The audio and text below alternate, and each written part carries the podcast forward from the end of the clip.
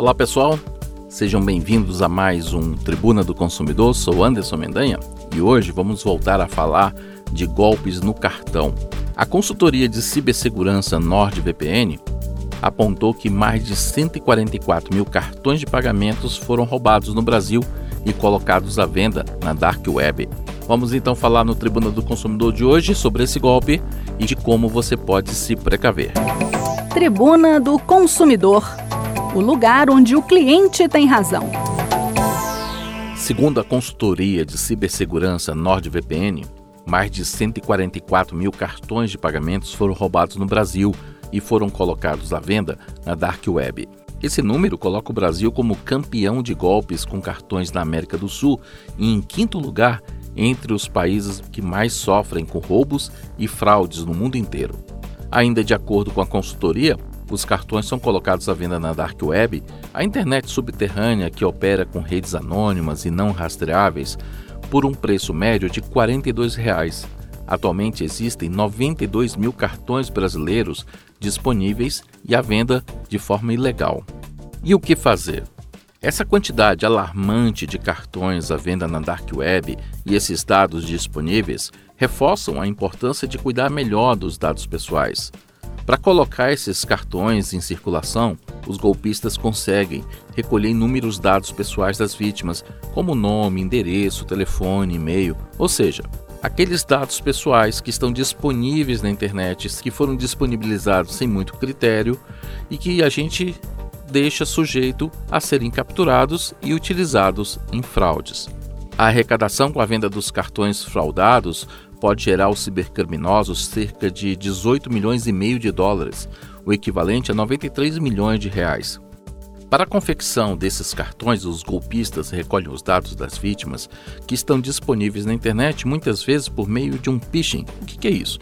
É aquele link que a vítima clica e permite o acesso a dados armazenados no seu celular ou no seu computador. Então, as dicas para evitar ser vítima do golpe do cartão são aquelas conhecidas de sempre. Ter senhas fortes em seus aparelhos, utilizar sempre a verificação em duas etapas, tomar cuidados especiais com aplicativos bancários e somente autorizar operações financeiras após checar com seu banco e o seu gerente, além de ter um software anti-malware instalado. Ou seja, tem um aplicativo que protege o seu celular ou o seu computador. Apesar dessas dicas de segurança serem conhecidas, as pessoas continuam caindo nos golpes. Por quê? Porque os bandidos se utilizam de artimanhas como a engenharia social, uma conversa convincente que conquista a confiança da vítima, além da simulação da verdade, ou seja, ela utiliza títulos como fraude bancária, prova de vida do INSS, verificar se o seu auxílio ou Bolsa Família, por aí vai. E eles usam também o senso de urgência. Você deve fazer algo imediatamente para evitar uma fraude ou maior risco. Os bandidos vêm com aquela velha e boa lábia, aquela conversa mole de sempre e conseguem convencer as pessoas inocentes, incautas, geralmente os idosos, a caírem no golpe. E nem sempre essas dicas que a gente coloca aqui de segurança são suficientes para inibir esses golpes.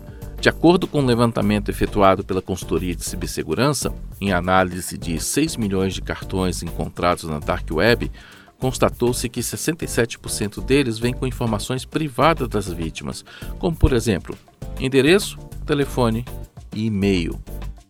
Então a gente precisa ficar atento. Além de seguir as dicas de sempre de segurança, não caia na conversa de qualquer um que entre em contato com você seja por meio da internet, por e-mail ou mesmo por telefone.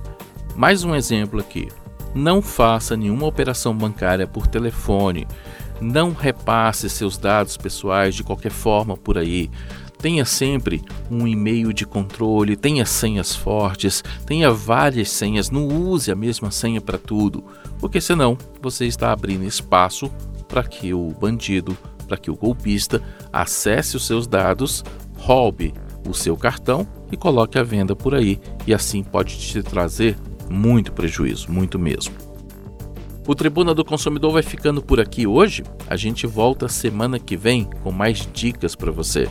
Um grande abraço e até o próximo programa. Até lá. Tribuna do Consumidor o lugar onde o cliente tem razão.